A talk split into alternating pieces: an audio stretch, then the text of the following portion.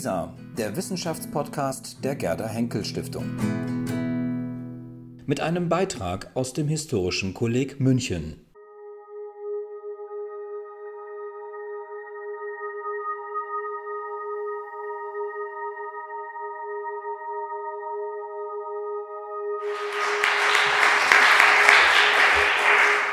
Ja, ganz herzlichen Dank, Herr Steinmetz, für die Vorstellung, diese ausführliche Vorstellung ich würde gerne über die Sommerzeit reden, aber das mache ich dann vielleicht beim nächsten Mal, wenn ich hier bin. Auch über die Kühe gibt es viel zu sagen. Die sind nämlich inzwischen durch ihre Melkanlagen von diesem Problem befreit worden. Aber das ist nicht mein Thema heute. Äh, also nochmal ganz herzlichen Dank. Herzlichen Dank auch schon an dieser Stelle an die Gerda Henkel Stiftung, die mein Stipendium finanziert und die diesen Vortrag auch über ihr sehr empfehlenswertes Wissenschaftsportal LISA verbreitet. Sehr geehrte Damen und Herren, wenn dieses Portal sich als Forum für Forschung zu historischen und aktuellen Themen versteht, dann kann ich dem heute vielleicht besser entsprechen, als ich selbst vor zwei Jahren gedacht hätte, als ich mich für dieses Stipendium hier bewarb. Es ist gerade für Historiker immer wieder beeindruckend, wie schnell sich die Begriffsgeschichte entwickelt. Teils schneller als Zyklen von Einrichtungen wie diesem Haus hier. Als Herr Gehlberg, dem ich neben Herrn Retterath äh, stellvertretend für die Mitarbeiter des Kollegs ganz herzlich danken möchte, als der mich im Frühjahr 2016 um die Nennung des Titels für meinen Vortrag hier heute bat, den Sie nun hinter mir sehen, erschien mir der Globalismus als vielleicht etwas untertheoretisierte, aber umso unbelastetere Begrifflichkeit.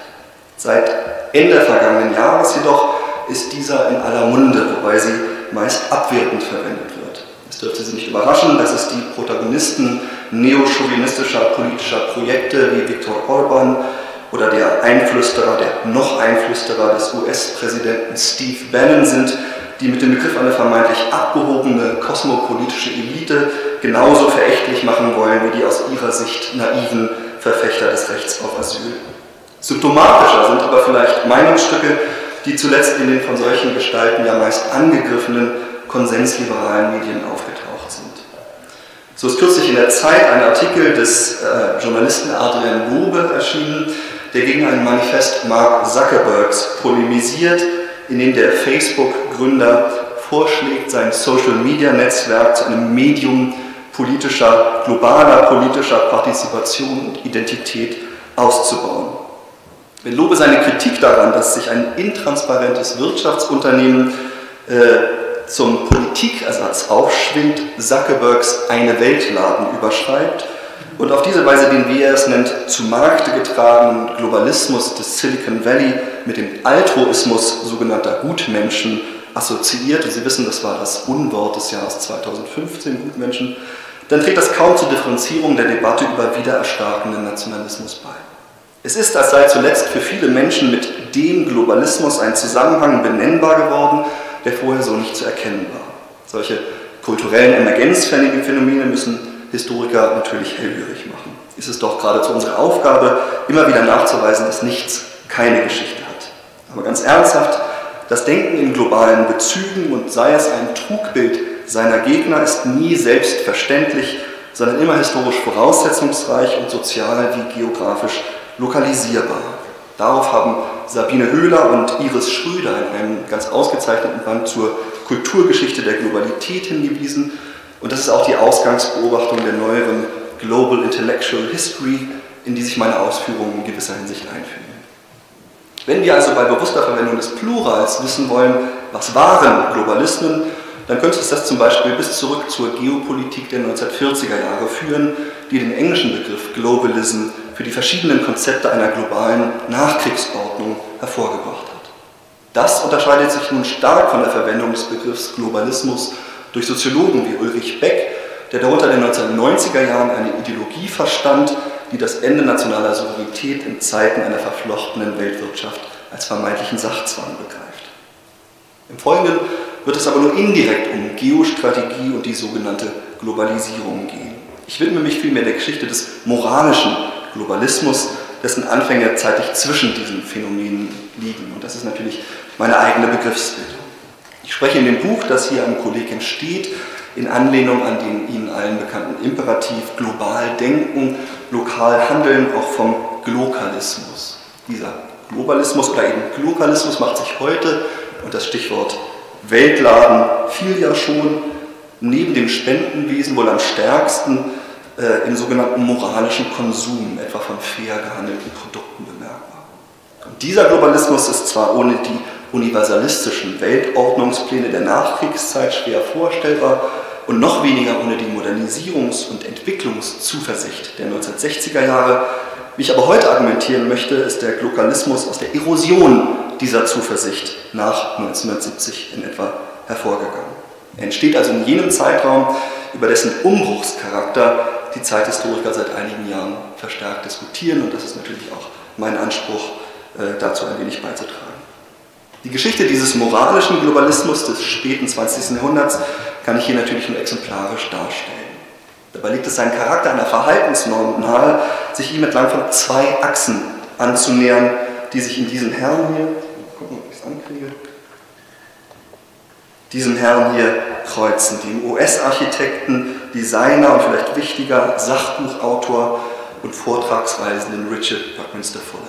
Er kann, wie das Bild andeuten soll, als einer der profiliertesten Denker in globalen Bezügen des 20. Jahrhunderts gelten. Und ihm widmet sich diejenige meiner zwei Hauptfallstudien, an der ich in den letzten Monaten hier ein Stockwerk höher im Büro am häufigsten gesessen habe.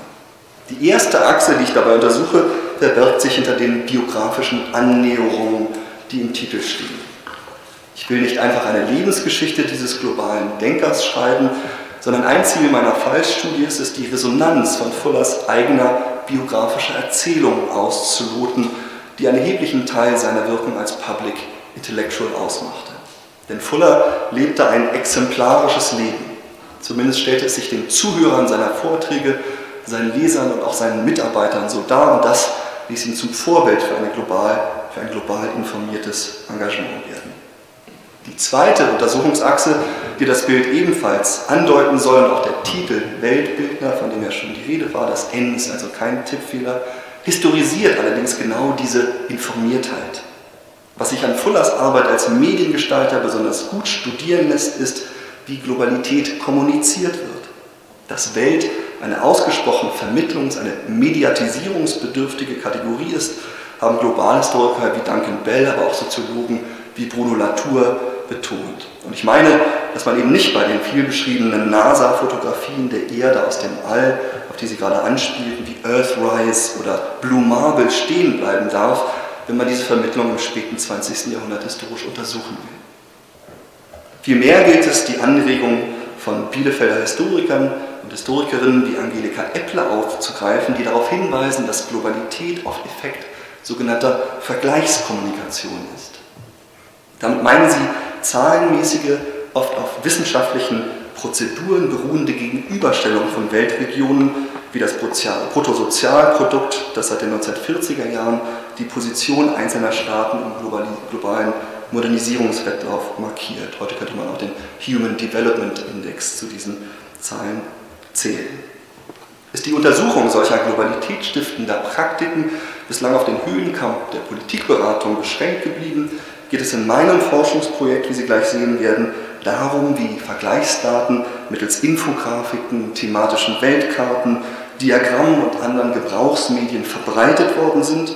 Die intellektuelle Biografie Fullers, der ich mich im Folgenden also entlang visueller Quellen widmen werde, überwiegend vor allem zu seinem sogenannten World Game, ist dabei deshalb so interessant, weil sich an ihr nachvollziehen lässt, wie sich diese Daten im Laufe der Zeit zu didaktischen Werkzeugen bei der persönlichen Übernahme globaler Verantwortung gewandelt haben. So viel vielleicht zur Einleitung.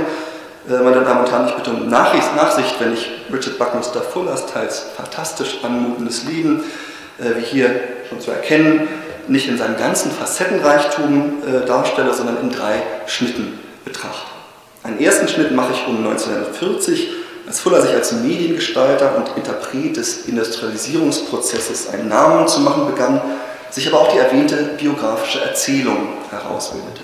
Ein zweiter Schnitt erfolgt Mitte der 1960er Jahre, als er mit aus heutiger Sicht geradezu absurd technikutopischen Ideen wie ein Fisch im Wasser des Jahrzehnts von Planbarkeit und Machbarkeit schwamm, wie Gabriele Metzler es genannt hat.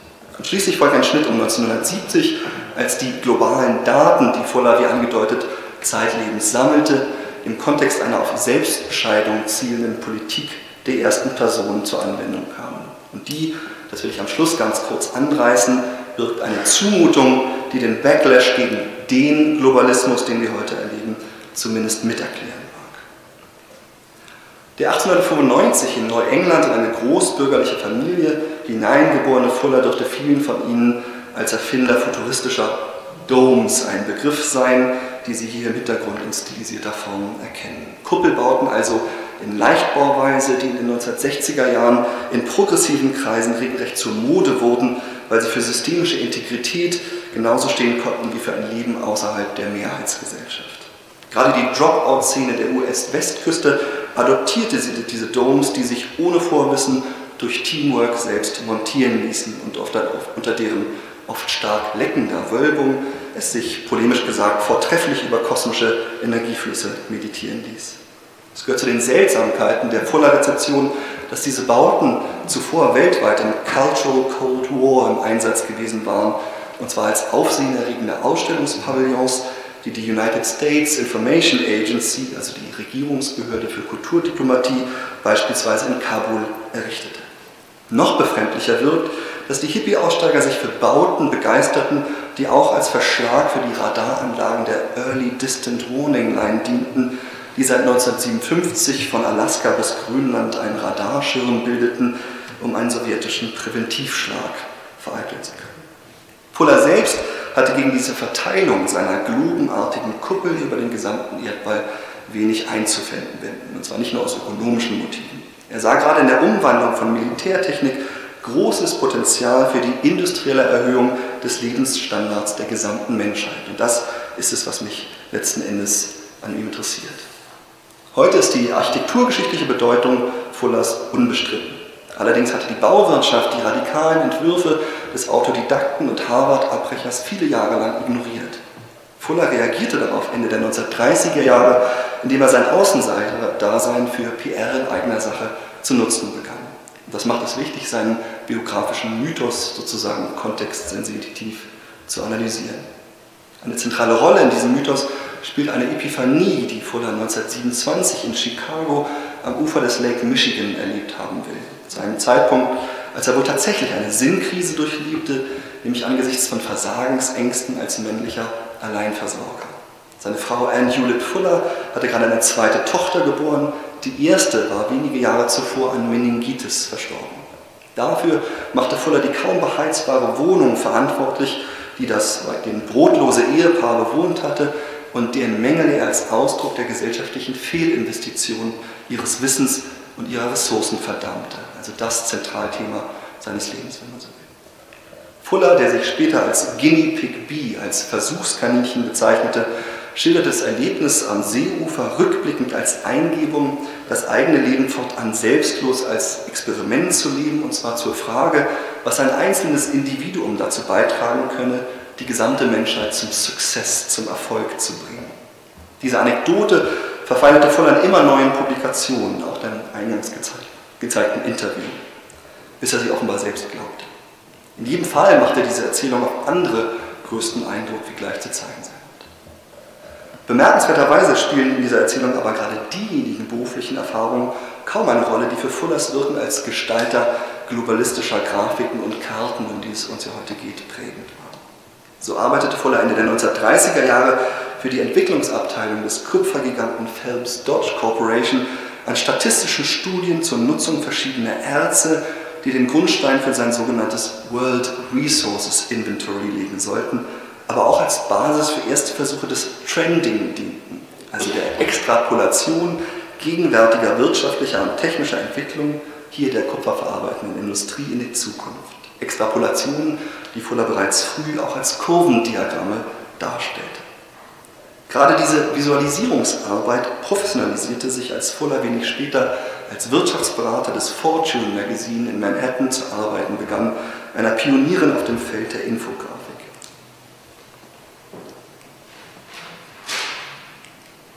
Das Sonderheft The New US Frontier, das Fuller mitverantwortete, strotzte nur so vor tabellarischen Vergleichen des Industrialisierungsgrads der USA, die sozusagen zur Verkörperung der Dynamik des Fortschritts wurden, und dem Rest der Welt. Vergleichskommunikation also.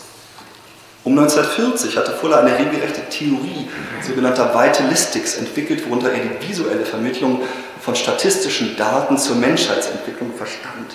Fuller arbeitete zu dieser Zeit verstärkt an Grafiken wie dieser hier, die die immer raschere Abfolge der Entdeckung chemischer Elemente in der Menschheitsgeschichte mit einem Zeitindex versahen. Fuller wollte so eine Art Gesetzmäßigkeit der sich beschleunigenden Operationalisierung der Erdressourcen durch die Menschheit unter Beweis stellen. Ich zeige Ihnen noch mal kurz einen Ausschnitt, in dem man unter anderem auch Piktogramme von Verkehrsmitteln erkennt. Ganz oben also, die die aufsteigende Kurve, äh, die Fuller also beschrieb, nochmal zusätzlich äh, versinnbildlichten. Bemerkenswert ist dann Fullers Theorie, dass es gerade solche Medien selbst waren, die diesen aufsteigenden Prozess noch beschleunigen zu können schienen, indem sie der Menschheit die Erweiterbarkeit ihrer Fähigkeiten vor Augen führten. Etwa zur selben Zeit beobachtete Fuller aber auch sehr genau den Innovationsschub der Kartografie in den USA. Die sogenannte Air Age Geography zielte auf Vermittlung der Tatsache, dass die Strategien der kriegsführenden Mächte im One World War, wie es hieß, geradezu planetarische Dimensionen hatten. Das war auch ein Argument gegen den US-Isolationismus. Fuller selbst entwickelte eine ungewöhnliche Weltkartenprojektion, wie eine vorgestanzte Version aus den 1970er Jahren, über die man lange reden könnte. Zentral ist mit Blick auf ihren Gebrauch, dass die sogenannte Dymaxion Air Ocean World Map, die das Life Magazine 1943 als Vordruck zum Ausschneiden inklusive Bastelanleitung enthielt, sich nicht nur zum Globus zusammenfalten ließ, als modulare Karte lud sie auch dazu ein, sich die unterschiedlichen geostrategischen Interessen etwa der Nazis oder des Jap Empire vor Augen zu führen. Mit dieser geradezu multiperspektivischen Geovisualisierung traf Fuller erstmals einen Nerv.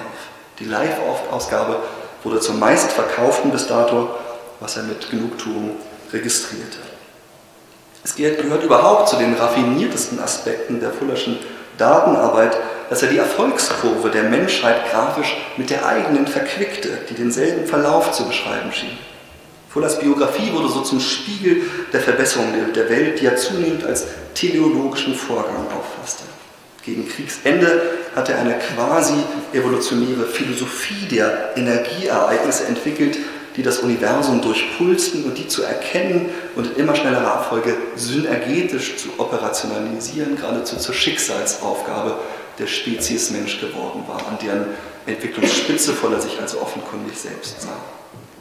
Dieser Philosophie blieb er zeitlebens treu. Und das rechtfertigt nun einen Sprung in die Mitte der 1960er Jahre zum zweiten inhaltlichen Abschnitt meines Vortrags, also als die Prominenz des lange Zeit obskuren Fuller ihren Höhepunkt erreichte. Und das nicht trotz, sondern gerade wegen seines idiosynkratischen Technikoptimismus. Und dass dieser Mensch auf dem Cover der Time gelandet ist, habe ich Ihnen ja schon gezeigt. Einmal mehr hatte Fuller den Entwurf für einen amerikanischen Ausstellungspavillon geliefert. Sein Dome für die Expo 67 in Montreal strahlte mit seiner opaken Hightech-Hülle eine Offenheit und zugleich ein Selbstvertrauen aus, die perfekt zur Präsentation im Inneren zu, zu passen schienen. Diese verband auf subtile Weise amerikanische Popkultur und Exponate des Apollo-Raumfahrtprogramms miteinander. Die nationale Leistungsschau war aber nun weniger weit entfernt vom Globalismus, als es scheinen mag. Denn das Motto, das die kanadischen Verantwortlichen der Expo ausgegeben hatten, lautete Man and His World. Es gab Pavillons zu Themen wie Man and His Community, Man the Explorer und Man the Producer, die verschiedene Facetten der Conditio Humana beleuchteten und so über das Ausstellungsgelände verteilt waren, dass sie die Länderrepräsentation geradezu in ein globales Netz einwogen. Das war kein Zufall, denn eines der Hauptthemen der Expo war die Verheißung der Satellitentechnik. Und zwar sowohl im Sinne eines künftigen Monitorings der Erdressourcen als auch der Entstehung einer globalen Kommunikationsgemeinschaft. Um diese Zukunftsaussichten zu vermitteln, kam ein Arsenal von Splitscreens, Hohlgloben, immersiven Filmprojektionen und Fotografien der Erdoberfläche zum Einsatz, die sozusagen durch ein lückenloses Informationsnetz umschlossen schienen. Dazu passte, dass eines der Highlights der Expos dessen Operations Control Center war. Hier liefen Informationen etwa zur Länge der Schlangen vor einzelnen Attraktionen, aber auch zu verlorenen Kindern auf einem Monitor zusammen.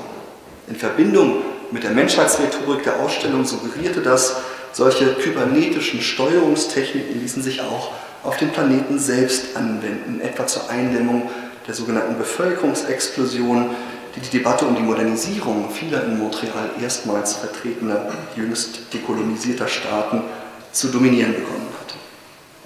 Ich schildere Ihnen das, weil, wenn man diese zeittypische Gestaltbarkeitsgewissheit berücksichtigt, schon weniger fantastisch wirkt, was Fuller ursprünglich als US-Repräsentation vorgeschwebt hatte. Er hatte den Verantwortlichen in der US-Regierung 1964 nämlich vorgeschlagen, eine regelrechte Arena zu errichten, von deren Rängen aus sich den Besuchern der Blick auf eine Fußballfeldgroße Dimexion-Karte geweitet hätte. Auf deren Oberfläche hätten sich durch zehntausende Leuchtdioden von Satelliten in Echtzeit abgerufene Informationen zur Lage des Planeten anzeigen lassen, aber auch durch einen unterirdischen Datenspeicher eingespeiste Wirtschaftsdaten, wie sie Fuller ja seit den 1930er Jahren sammelte. Diese Datenanzeige, so die Idee, sollte von Terminals aus angesteuert werden können. Den Expo-Besuchern hätten sich auf Knopfdruck Unterschiede der Bevölkerungsdichte auf der Erde, die Hauptlagerstätten verschiedener Ressourcen, die wichtigsten Flugrouten oder die Verbreitung von Fernsehgeräten synoptisch erschlossen. Der Begriff der Arena oder Arena war dabei wörtlich gemeint, denn auf der gigantischen Erdkarte, so Fuller, konnte auch ein Great World Logistics Game, ein World Game, gespielt werden. Konkret schwebten ihm Testläufe verschiedener Planungsszenarios vor. Ein Zentralcomputer sollte die Folgen von Infrastrukturinvestitionen oder der Diffusion technischen Know-hows für die Menschheit wie im Zeitraffer durchspielen und anzeigen. Fullers Vitalistics, könnte man sagen, wurden damit elektrifiziert. Und das nahm spätere Weltmodelle vorweg, etwa den Club of Rome-Bericht zu den Grenzen des Wachstums, auf den ich noch zurückkomme. Fuller selbst präsentierte das Game aber als Antwort auf die spieltheoretischen Risikoabwägungen der kalten Krieger in Thinktanks wie der Rand Corporation, bei deren Nullsummenspielen immer jemand verlor. Ganz anders das World Game, das gewann, wer einen Weg aufzeigen konnte, wie jeder einzelne Erdbewohner zum Success zu machen war. Sie fragen sich an dieser Stelle wahrscheinlich zu Recht, was dieses gigantomanische Projekt eines typischen Visionärs der späten 1960er Jahre nun mit moralischem Globalismus zu tun hat. Um dies zu beantworten, muss ich die zweite Ebene einbeziehen und damit meine ich die Inspiration und die Verhaltenslehren, die andere aus Fullers öffentlichen und veröffentlichten Leben zogen. Ich gehe also zu einer rezeptionsgeschichtlichen Perspektive über. Festzuhalten ist aber zunächst, dass das World Game, wie Fuller es für Montreal vorschlug, eine ambivalente Sache war.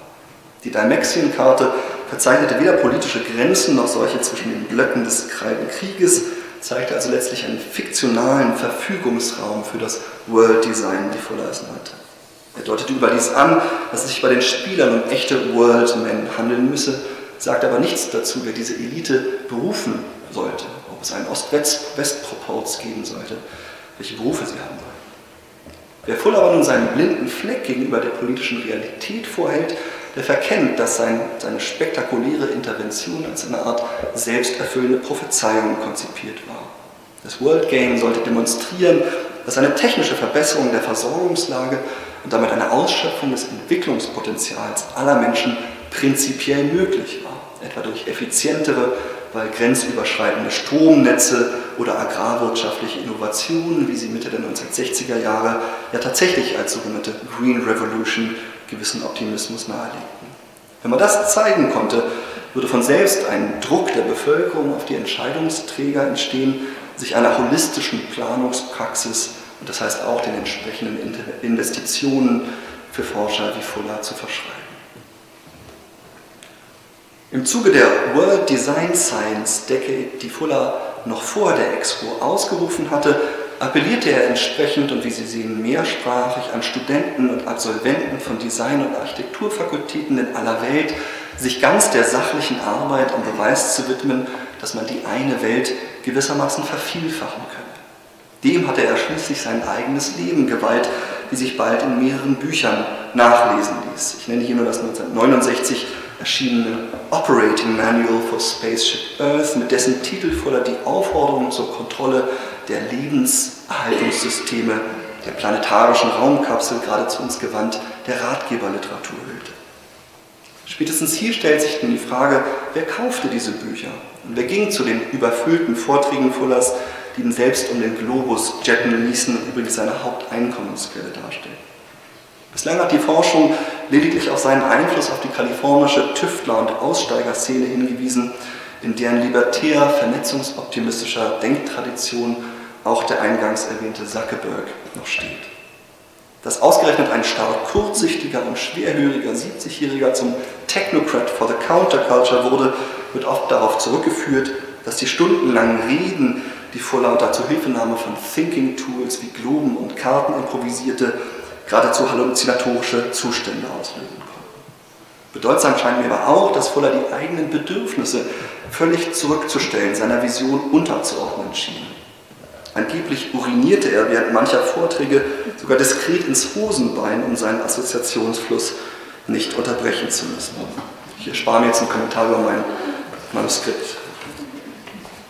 Nicht übersehen werden sollte aber auch, dass Fuller zuvor viele Jahre als Gastdozent durch die USA getingelt war, um Sommerkurse an reformpädagogischen Kunst- und Designhochschulen wie dem Black Mountain College auszurichten. Es waren die Studenten dieser Projektseminare, die die Berechnungen für Karten und Konstruktionen ausführten, deren Copyright Fuller später eifersüchtig bewachte. Sehr selbstlos. Andererseits entwickelte er in dieser Zeit einen offenbar ausgesprochen anziehenden Kommunikationsstil und Habitus. Er begann alle Welt aufzufordern, ihn Bucky zu nennen, er jüngere Menschen grundsätzlich als Boy oder, das geschah weit seltener, Girl ansprach. Nachdem Fuller 1959 eine Forschungsprofessur an der Designfakultät der Southern Illinois University in Carbondale nahe St. Louis ergattert hatte, scharte sich schnell ein engagierter Mitarbeiterkreis um ihn, der auch seine wachsende Prominenz verwaltete, wenn nicht vergrößerte. Insbesondere galt es, die umfangreiche Korrespondenz Fullers zu bewältigen, die immer wieder den Charakter von Fanpost annahm. Es müssen heute tausende Menschen einen Brief von seiner Sekretärin Naomi Wallace in einer Schublade liegen haben, denn Fuller legte Wert darauf, keines der Schreiben unbeantwortet zu lassen, die er erhielt und die eine hochinteressante Quelle zu den Sorgen und Hoffnungen junger Amerikanerinnen und Amerikaner dieser Jahrzehnte, dieser, dieser Zeit äh, darstellen. Und zwar gerade solcher, die von den politischen Auseinandersetzungen ihrer Zeit eher abgeschlossen waren.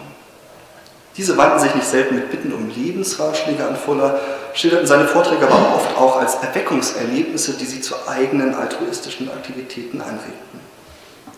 Fullers entsprechend stetig wachsender Mitarbeiterkreis war es auch, der sich am ernsthaftesten dem World Design bzw. Gaming verschrieb und die, die Ergebnisse dieser Arbeit in sieben sogenannten World Design Science Decade Documents, die heißen wirklich so, an interessierte Menschen versandte. Es handelt sich, sich dabei um stark mit Grafiken durchsetzte graue Literatur, die wiederum auf Basis von Fullers erwähnten Weltressourceninventar entstand. Dieses wurde unter Leitung des britischen Soziologen John McHale immer weiter mit hochaggregierten Vergleichsdaten angereichert, die man von Wirtschaftsunternehmen, US-Regierungseinrichtungen und vor allem UN-Organisationen erhielt. In Carbondale entstand eigentlich eine Art Big Data-Projekt avant la lettre. Denn McHale und seine Mitstreiter befassten sich konfrontiert mit diesem Berg an Informationen, mit Methoden zur Datenbankabfrage im Inventory, das sie nun zur Grundlage eines regelrechten Simulationscenters, eines World Resources Simulation Center machen wollen. Sie untersuchten also ganz im Sinne des Montreal-Vorschlags konkret Wege, globale Energie- und Ressourcennutzungsstrategien computergeschützt durchzuspielen, ja sogar im Rechenprozess an grafischen Interfaces einzelne Faktoren intuitiv zu manipulieren. McHale, und das zeigt Ihnen, dass es durchaus als seriös wahrgenommen wurde und war, präsentiert diese Arbeiten auf einer Reihe hochkarätiger internationaler Kongresse der Futurologen, die eine meiner Vorgängerin hier am Kolleg Elke Seefried äh, sehr anschaulich erforscht hat. Fuller rührte derweil vor verschiedenen Kommissionen des US-Kongresses die Werbetrommel für das Projekt, um die Kosten für einen Großrechner aufzubringen, der all das hätte gewährleisten können allerdings ohne Erfolg. Die Ungeduld des Kreises um Fuller führte dann bald zur Bestrebung, das Game analog auszuprobieren. Und hier folgt nun sozusagen der letzte Schritt. So schloss sich im Sommer 1969 eine Gruppe junger, junger Fulleristen unter Leitung des Studenten Edwin Schlossberg für sechs Wochen in einem Seminarraum der New York Studio School ein, um sich ganz bewusst parallel zur Mondlandung der Frage zu widmen, How can man take care of his essential physical needs so as to allow him to develop his unique metaphysical abilities? Die Gruppe tat das, indem sie ein Bare Maximum definierte, das man der gesamten Menschheit angedeihen lassen wollte und das man am Kaloriebedarf einer schwangeren Frau festmachte. Die dazu benötigten Erntemengen und Energiekapazitäten projizierte die Gruppe auf Basis von UN-Daten zur Bevölkerungsentwicklung bis ins Jahr 2000, das also zur Zielmarke der Planerfüllung wurde. Auf der Suche nach Wegen, diese zu erreichen, gestaltete man den Game Room in einen regelrechten Datenraum um. Dessen Wände füllte eine meterlange Tabelle, die Raum für Angaben zu den Entwicklungspotenzialen, etwa hinsichtlich von Energiequellen und Anbauflächen in insgesamt 22 Weltregionen boten.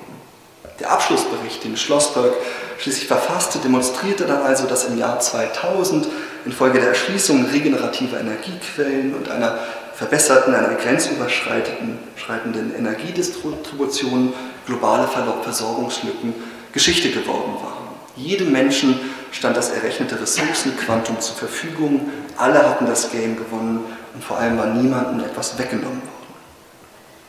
Schlossbergs Report hat das Interesse am World Game noch einmal massiv vergrößert, über das bereits diverse studentische Zeitschriften und auch das IBM-Magazin Think berichtet hatten.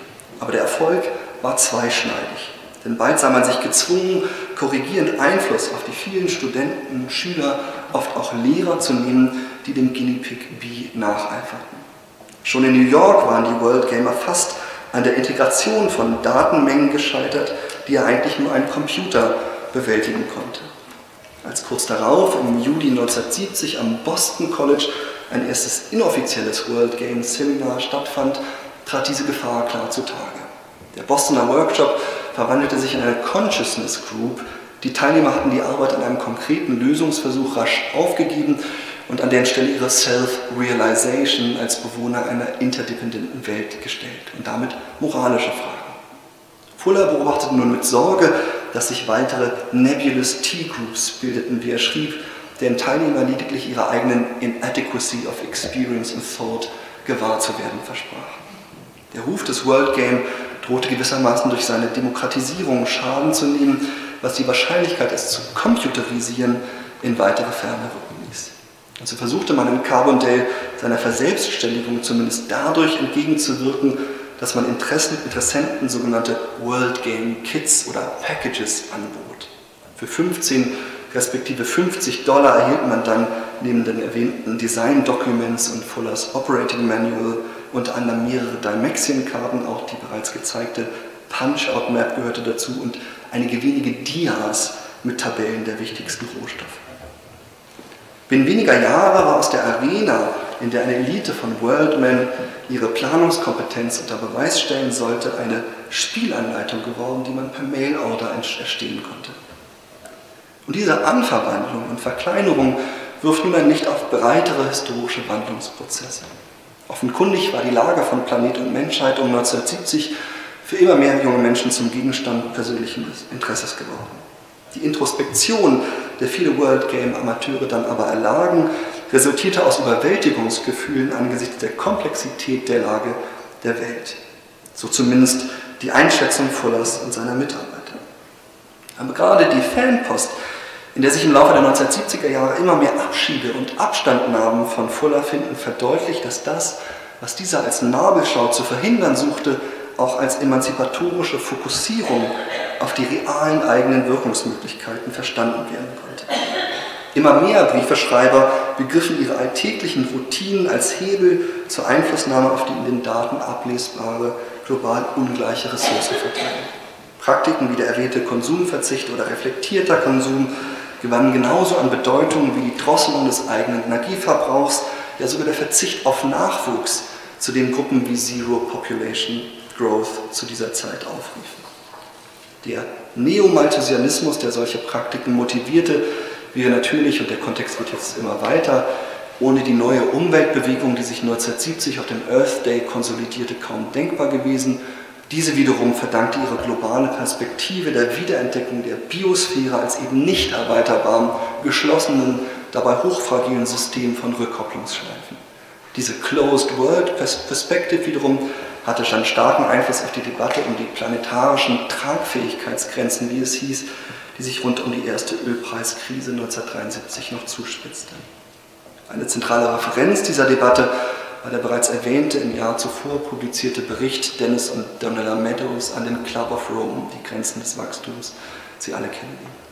Die hatte nun einiges gemein mit den Simulationen, die Fuller und seinen Mitstreitern vorschwebten. Nicht nur hatten Dennis Meadows und sein Team am MIT tatsächlich einen Computer mit ganz ähnlichen Daten gefüttert, wie sie auch in Carbondale gesammelt wurden.